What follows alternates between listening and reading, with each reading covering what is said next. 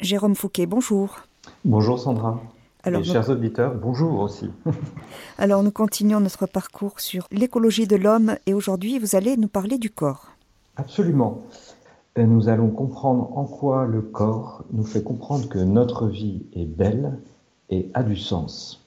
Et c'est en fait tout le sujet de ce parcours de l'écologie de l'homme. Nous sommes rentrés dedans en commençant par comprendre qu'il y a une nature humaine et que comprendre qu'il y a cette nature est un enjeu fondamental pour se posséder soi-même et s'ordonner au bien, rechercher le bien, rechercher le sens de notre vie. Ce faisant, nous avons vu que nous sommes naturellement orientés vers des biens, des biens de la vie du corps, mais aussi des biens sensibles désirés par l'affectivité et des biens spirituels que sont la vérité et le bien, le bien moral qui fait grandir l'homme. Nous avons pu alors comprendre qu'un acte humain est un acte spécifique, relatif donc à l'espèce humaine, et qu'il est humain quand il mobilise tout ce qu'est une personne, quand il mobilise à la fois le corps, l'affectivité et l'esprit de la personne dans son intelligence et sa volonté. Il doit mobiliser toute la personne, mais dans un certain ordre. Cela signifie que l'intelligence qui permet de connaître éclaire la volonté, et alors l'esprit ordonne les puissances affectives qui mettent elles-mêmes en mouvement le corps. Ultimement, et c'est ce que nous avons pu voir avec Florence la dernière fois, un acte est humain quand il est ordonné au don de la personne, car nous sommes faits pour le don.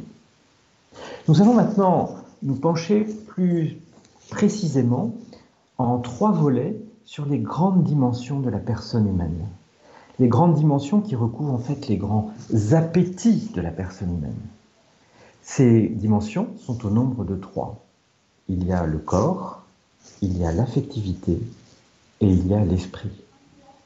Aujourd'hui donc, nous allons parler du corps, et plus spécifiquement du corps dans l'acte humain. Pour parler du corps, nous allons prendre deux angles de vue. Le premier, c'est celui de la philosophie, qui nous dit ce qu'est le corps. Le second est celui de la théologie, car nous avons la chance d'avoir, depuis Saint Jean-Paul II, une théologie du corps, qui nous dit quel est le plan divin pour la personne humaine et quelle est la place du corps dans ce plan divin. Et nous verrons que ces deux angles, à la fois philosophiques et théologiques, qui peuvent paraître un petit peu compliqués au départ, en fait sont très importants pour éclairer des questions contemporaines sur la place du corps, et plus particulièrement sur la place d'un corps sexué et donc de la sexualité. Le corps, c'est ce qui se voit. Lorsque je vois quelqu'un d'autre, je vois son corps. Mais au-delà de la simple apparence, le corps ne signifie-t-il pas toute la personne? Ne rend-il pas visible ce qui est invisible? Et au-delà de la personne, ne signifie-t-il pas Dieu lui-même? Nous sommes tous nous sommes tous des Élisabeth, des temples du Saint-Esprit. Mais commençons par la philosophie. Et je vous propose, pour rentrer dans la philosophie, par un moyen simple, se poser la question, est-ce que j'ai un corps ou est-ce que je suis mon corps? Donc de passer par la question être ou avoir. La question n'est pas anodine. Se poser cette question, c'est se poser la question du rapport que nous avons à notre corps. Est-ce que mon corps est un objet comme extérieur à moi-même, un objet que je façonne Ou est-ce que mon corps est une partie de moi-même et ce faisant une partie que j'accueille et dont je prends soin? Il y a autour de nous beaucoup d'images véhiculées sur le culte du corps. Et ce culte du corps tente à en faire un objet. Un objet au sens où il est malléable, façonnable et même idéalisé. beaucoup de choses vont se concentrer sur l'apparence extérieure et c'est sur mon apparence que je c'est que je vais privilégier au dépend de mon intériorité. Me concentrant sur mon apparence, si l'apparence de mon corps ne me satisfait pas, alors je vais chercher à la corriger. Et bien souvent, dans cette correction, je vais chercher à idéaliser, à le faire correspondre à un idéal qui est extérieur à moi-même, qui est véhiculé par les médias, par les affiches, les films, les revues, mais qui ne me correspond pas. Non seulement je vais chercher à l'idéaliser, mais je vais refuser tout ce qui pourrait venir contrevenir à son fonctionnement ou à son apparence. La maladie, la vieillesse. Lorsque ces événements arrivent, je n'accepte plus mon corps. Et ultimement, je peux même chercher à le supprimer. Nous n'avons pas un corps, nous sommes notre corps. Je suis donc mon corps et pour être pleinement moi-même, je suis appelé à recevoir ce corps comme un don, pour ce qu'il est. Me recevoir moi-même dans mon corps avec ses qualités et ses défauts. Et si je reçois ce corps comme un don, comme un bien, alors j'en prends soin. Ce faisant, être bien dans sa peau ne veut pas dire du coup changer de peau, mais apprendre à être soi-même, à être sa peau. Car le corps est un élément primordial de la personne humaine. Nous ne sommes pas des purs esprits. Nous sommes des êtres incarnés.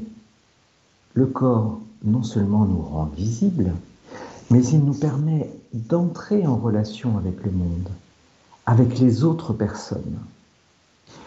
Pour souligner cette importance primordiale du corps, revenons à la définition de l'âme que nous avions abordée lors de la troisième émission. Qu'est-ce que l'âme humaine? Avant même de parler de l'âme humaine, je vous propose de parler d'un objet usuel, un pot en grès.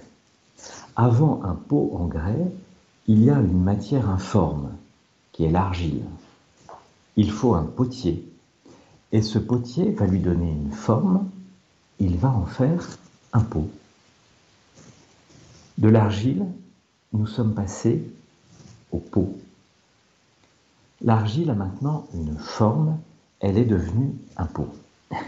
Je vous donne cette image très simple, car on peut la transposer à l'homme. Nous sommes constitués de matière, oui, mais nous sommes vivants. Nous avons donc une forme. Et cette forme, c'est ce qui nous anime. C'est le principe d'animation, ce qui nous rend vivants. Ce principe d'animation, c'est l'âme. Eh bien, voyez, je vais vous donner une définition qui peut vous paraître un peu compliquée, mais qui soulignera l'importance primordiale du corps.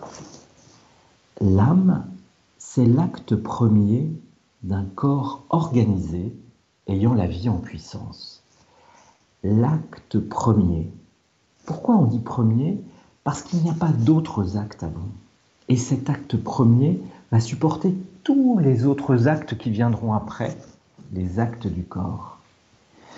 C'est un peu compliqué, mais retenons une chose fondamentale, c'est que l'âme est l'acte du corps ça signifie qu'il n'y a pas d'âme sans corps. Oui, mais me direz-vous, après la mort, notre âme subsiste. Oui, c'est vrai, la partie spirituelle de l'âme subsiste, car elle est incorruptible, car elle est spirituelle. Mais lorsqu'il n'y a plus que l'âme spirituelle, nous ne sommes plus une personne. Nous serons à nouveau une personne à la résurrection des corps lorsque l'âme informera à nouveau le corps, un corps de gloire. Notre corps n'est pas fait pour la mort, mais pour l'éternité. C'est un corps organisé, ça n'est pas une matière informe.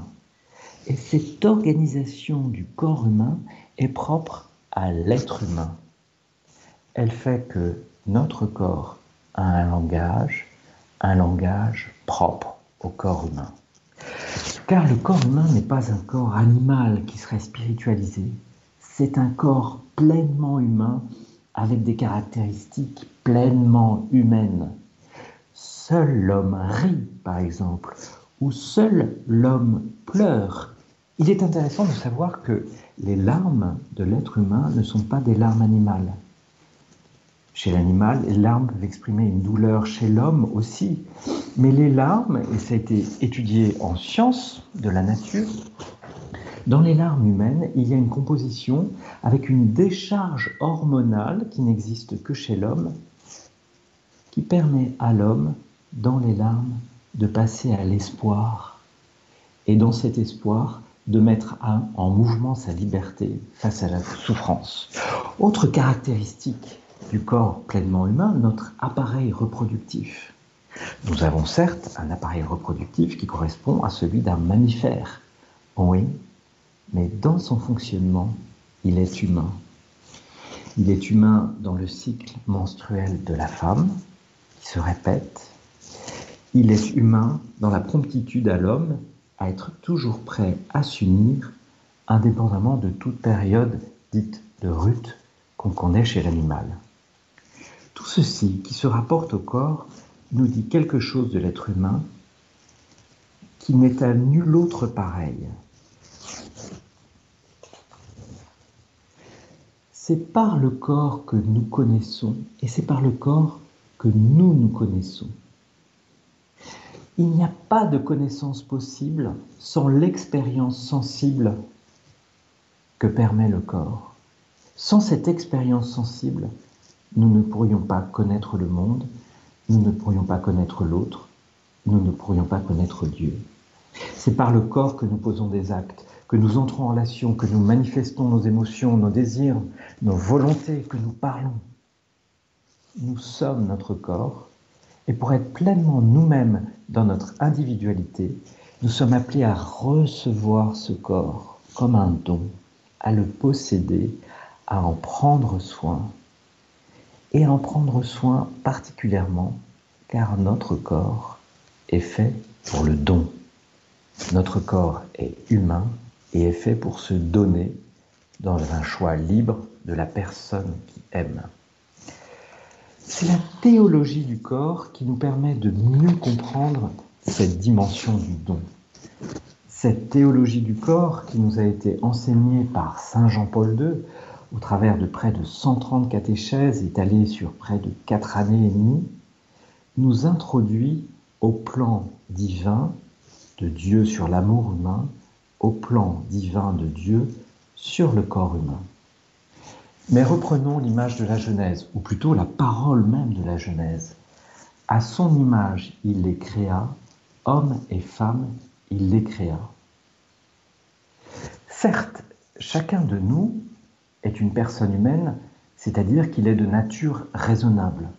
Nous avons une intelligence qui nous permet de connaître, de connaître la vérité, de connaître l'être des choses et le bien qui est dans les choses et dans les actes.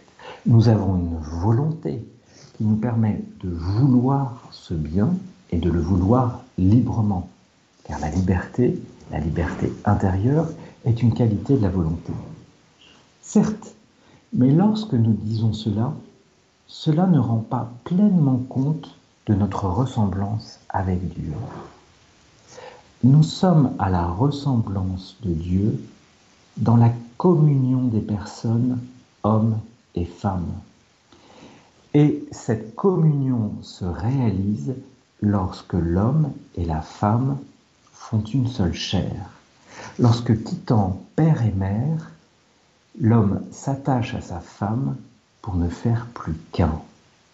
Et cette union se vit dans le corps et par le corps. L'union de la femme et de l'homme dans un amour humain signifie alors la communion des personnes divines. Il signifie, elle signifie Dieu, un Dieu qui est communion de personnes, un Dieu qui est amour. Ce que nous touchons là, c'est ce que Jean-Paul II appelle la signification sponsale du corps. Sponsale au, au sens du don tout entier de la personne.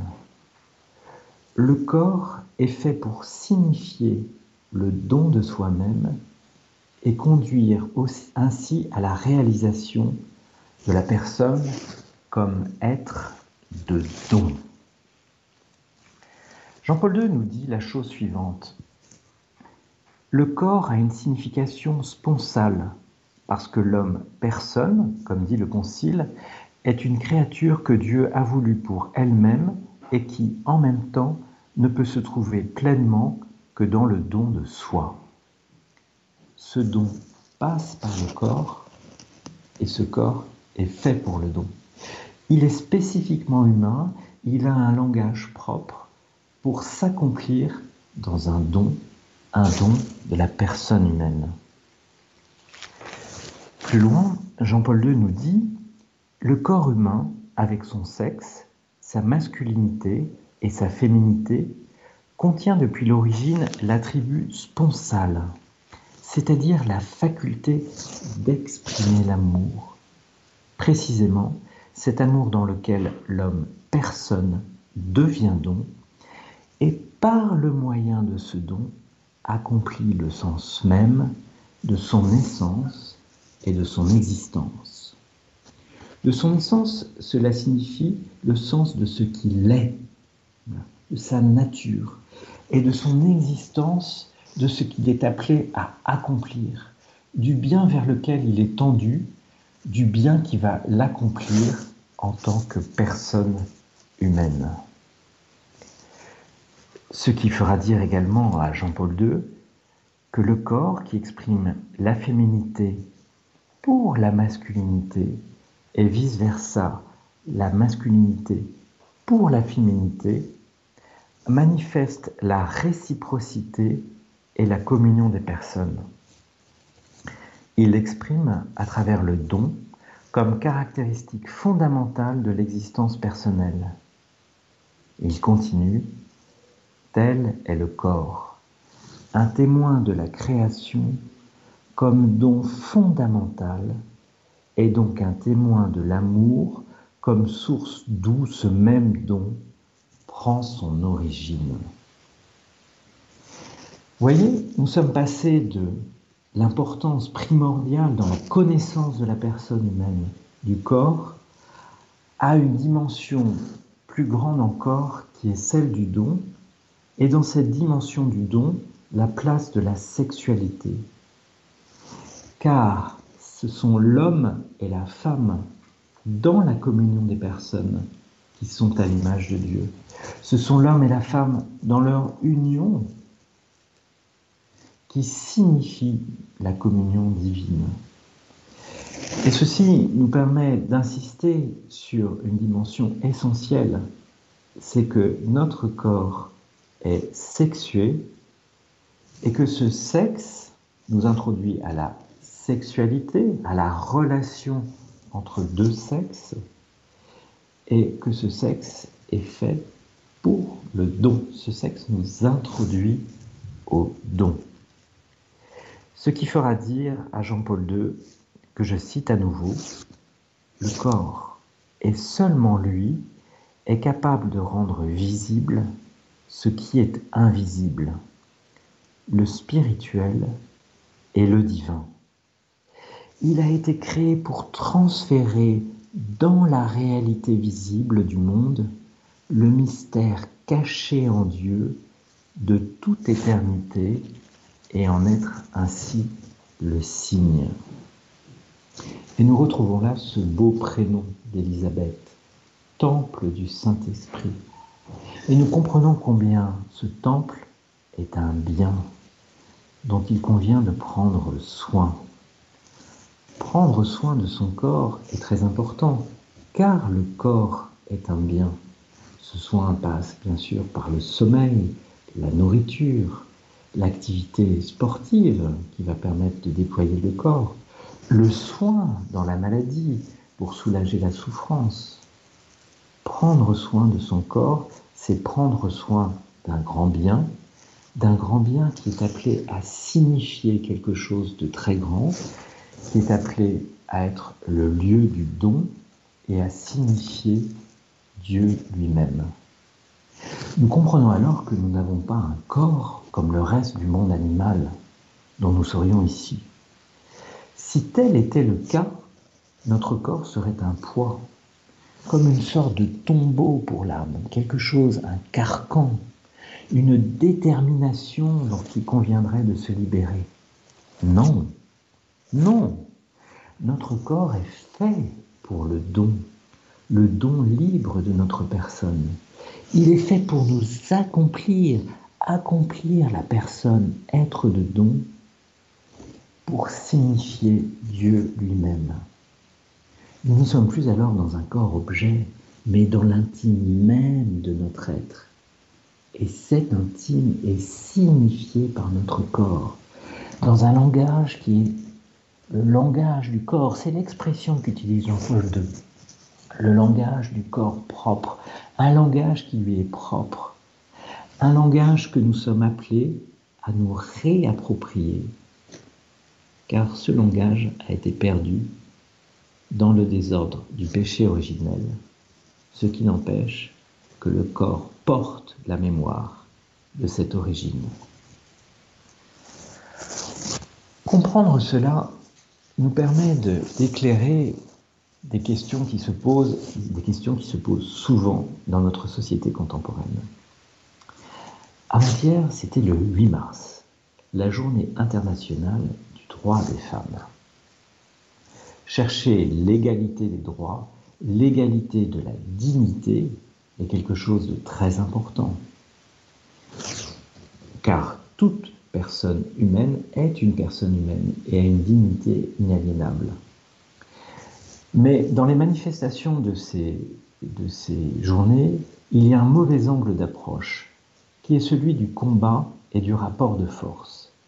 Car on sent alors que les différences existent entre hommes et femmes sont d'abord source de division, d'opposition, de combat. Et cela n'est pas juste, car si nous sommes différents, il convient de le lire dans un angle d'approche qu'on appelle l'altérité. Dans l'altérité, la différence n'est plus simplement une distinction qui divise, mais qui s'inscrit dans une relation de complémentarité. Et cette relation de complémentarité devient le fondement de toute écologie. Car en fait, ce que l'on cherche dans l'écologie, c'est bien une relation harmonieuse entre les différentes parties de la création. Voyez-vous, comprendre la place du corps, la place du corps sexué, comprendre la différence homme-femme, nous fait rentrer vraiment dans l'écologie par la grande porte. Car au sommet de l'écologie, il y a l'écologie humaine. Et au sommet de l'écologie humaine, il y a la relation homme-femme qui se fonde sur une différence, différence qui est appel à la communion pour que l'homme, dans cette communion, quand je dis l'homme, l'être humain, que l'homme et la femme, dans cette communion, soient à l'image de Dieu. L'altérité homme-femme est donc comme une lumière, un éclairage pour toute l'écologie, pour apprendre à vivre cette complémentarité et à vivre l'échange des dons qu'il y a dans toute la création. Au-delà de cette journée du 8 mars, cette compréhension de la place du corps et du corps sexué qui dit l'intime de l'être est un éclairage très important sur la théorie du genre. Cette théorie du genre se fonde sur une, vision sociale, développée par la philosophe Simone de Beauvoir qui écrit On ne naît pas femme, on le devient. Ce qui signifie pour l'homme, on ne naît pas homme, on le devient. En d'autres termes, le corps serait comme une matière indifférenciée que la volonté propre de chacun ou le déterminisme social modèlerait au gré des envies et des conventions sociales. Non. Notre corps n'est pas une matière indifférenciée. C'est un corps humain et c'est un corps sexué. Il est appelé à s'accomplir dans une sexualité et dans une relation de don. Mais, comme pour toute existence, il y a ce que Jean-Paul II disait tout à l'heure, l'essence et l'existence. Je nais avec une certaine nature et je suis appelé à accomplir cette nature. Je nais homme ou femme et je suis appelé à m'accomplir en tant qu'homme ou en tant que femme dans ma spécificité d'homme ou de femme et la complémentarité et la richesse qu'elle apporte au sexe opposé. En ce sens, on peut reprendre l'expression de Simone de Beauvoir et dire que on est femme et on le devient en s'accomplissant comme femme. On est homme et on le devient en s'accomplissant comme, comme homme. Pardon. Et cet accomplissement passe par le corps. Cet accomplissement ne serait pas possible sans le corps, car le corps le signifie dès le départ. Il signifie cette relation de don qui est communion des personnes fondée sur une différence entre les sexes. Vous voyez, s'il y a deux sexes différents, le corps de l'homme, le corps de la femme, c'est qu'il y a comme un manque pour chacun d'entre nous. Un manque qui s'accomplit dans une relation de don. Et dans cette relation de don, la possibilité de révéler l'autre à l'autre. Je m'explique. La masculinité est faite pour la féminité, mais la féminité recevant la masculinité révèle la féminité. Et la masculinité qui se donne à la féminité révèle la féminité. Cette différence est source de complémentarité, de révélation et d'accomplissement de la personne. Le corps n'est donc pas un objet. Le corps signifie pleinement la personne. Il signifie la personne dans son intimité, dans sa capacité à entrer en relation et à se donner elle-même dans toute sa personne. C'est pour cela que le don de la personne passe par le corps. C'est pour cela que nous sommes appelés à recevoir notre corps comme un don et à en prendre soin. On en prend soin, certes, pour soi-même, mais pour se donner. Car se recevoir comme un don, dans la richesse de sa personne, et cette richesse recouvre à la fois des qualités, mais aussi des manques. Dans une dignité inaliénable de la personne, se recevoir comme un don nous emmène naturellement dans un mouvement de don pour nous donner à notre tour. Ce mouvement de don porté par notre corps, signifié par notre corps, dit la réalité profonde de notre identité et de notre identité sexuée. Là est la véritable place du corps, une place primordiale, une place à intégrer car comme nous l'avons vu, dans l'acte humain, il y a un ordre possible, mais il y a aussi des désordres.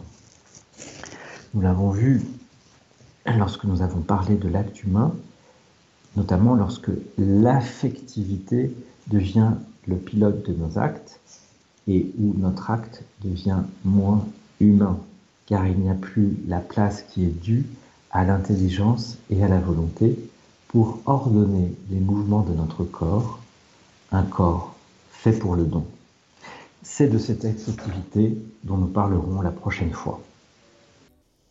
Alors, Jérôme Fouquet, pour voir si j'ai si bien compris, donc vous nous avez dit qu'il faut prendre soin de notre corps et que ce corps est fait pour le don et pour entrer en relation avec avec l'autre.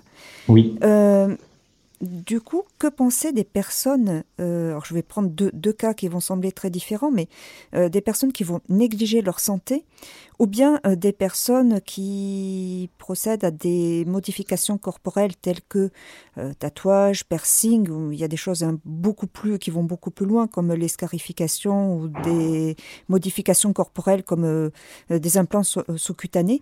Est-ce que dans les deux cas, est-ce que c'est une manière de dire euh, aux autres, je refuse d'être en relation avec vous, je mets une barrière entre nous? Alors, euh, je, vais prendre les, différencier les deux. Dans le premier, lorsque je néglige ma santé. En fait, lorsque je néglige ma santé, ça veut dire que je ne prends pas soin de moi et je ne prends pas soin de mon corps ne prenant pas soin de moi, quelque part, ça veut dire que je ne me reçois pas moi-même. Voyez? Je ne me reçois pas moi-même comme un bien.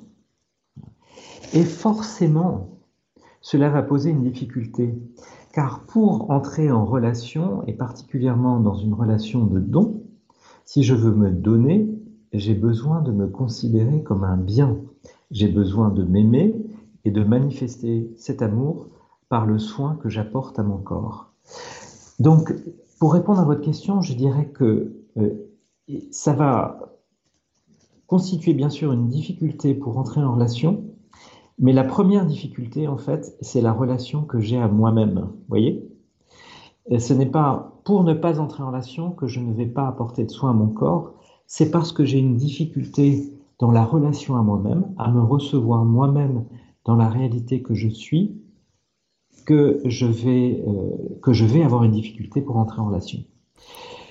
Le deuxième exemple que vous me donniez, c'est celui du tatouage, où je veux venir en fait euh, comme habiller mon corps, mais l'habiller de façon définitive. Et puis ça n'est pas un habit d'ailleurs, puisque c'est quelque chose qui, va devenir une partie de mon corps, même si c'est artificiel, puisque ce n'est pas le corps qui est principe du tatouage. Qu'est-ce que cela nous dit? Cela nous dit là aussi que j'ai du mal à recevoir mon corps comme un don, et comme un très grand don, comme quelque chose d'accompli, vous voyez, quelque chose de très grand et de très beau, qui est capable de me dire, qui est capable de me dire et de dire mon intériorité. Dans le tatouage, je vais rajouter quelque chose et quelque chose qui ne s'enlève pas, donc qui n'est pas du domaine de l'habit.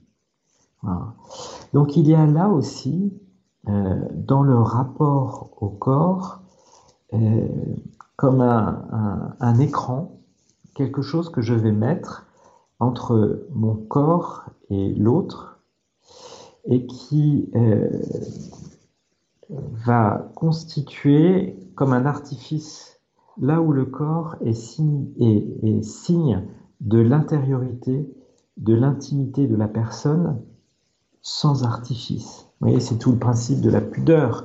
En fait, dans la pudeur, j'ai une pudeur parce que je ne me dévoile pas à n'importe qui. Je me dévoile dans le cadre d'une intimité qui respecte justement l'intimité de ma personne. Eh bien, dans cette affaire de tatouage, euh, je, je, oui, je rajoute quelque chose qui fait que je ne reçois pas pleinement mon corps comme étant capable de signifier dans l'intimité d'une relation l'intimité même de ma personne. Je mets donc un obstacle. Mais à nouveau, qui est lié à la réception de mon corps. Le mouvement premier, vous voyez, dans ce mouvement de don, est de se recevoir soi-même, se recevoir soi-même. pour se donner. Alors nous venons de, recevoir un, message, il s'agit de Peggy qui écrit ceci, Bonjour, comment accepter son corps quand on est ronde et que durant toute notre jeunesse, euh, j'ai été moquée, comment guérir notre corps de ses blessures? En fait, euh, nous sommes très marqués par une idéalisation du corps et d'une façon générale une idéalisation de la personne, mais qui passe forcément par le corps. Euh, et cette idéalisation, elle est extérieure à nous-mêmes. Extérieure à nous-mêmes, elle est portée par un certain format standard euh, social euh, et très très portée par le marketing. Et là aussi, en fait, lorsque le regard extérieur prend le pas sur le regard intérieur que l'on a sur soi, alors on ne se regarde pas, on ne se reçoit pas soi-même, mais on se regarde à travers le regard de l'autre. C'est-à-dire que le chemin que l'on a à faire et que nous avons tous à faire pour nos défauts visibles comme pour nos défauts invisibles est de nous recevoir nous-mêmes de l'intérieur, nous recevoir nous-mêmes comme un don. Alors, cette réception de l'autre, cette réception de nous-mêmes passe par le regard de l'autre. Et lorsque le regard de l'autre nous a blessés, il y a une blessure, blessure parfois est très forte, blessure qui peut être reçue dans l'enfance par les amis, mais aussi par la famille, car on se reçoit de ses parents, on se reçoit de ses frères et sœurs. Lorsqu'on se construit, lorsque l'on est enfant, elle peut nécessiter d'être accompagné. Et il y a un regard qui est un regard aimant, qui est un regard qui nous établit dans notre dignité inaliénable, dans notre beauté incomparable de chaque personne qui est le regard de Dieu. Laissons-nous regarder par Dieu, laissons-nous regarder par les personnes qui nous aiment et recevons-nous alors dans toute la richesse de notre personne, qui est une richesse unique pour chaque personne. Eh bien, nous arrivons au terme de notre émission. C'est une très belle conclusion, je pense, pour euh, notre thème d'aujourd'hui. Merci beaucoup, Jérôme Fouquet. Merci, Sandra. Merci et bonne journée à tous. Au revoir. Chers auditeurs de Radio Maria, c'était l'émission Écologie de l'homme avec euh, Jérôme Fouquet. Notre thème d'aujourd'hui, le corps, et vous pourrez réécouter cette émission en podcast sur notre site internet www.radiomaria.fr.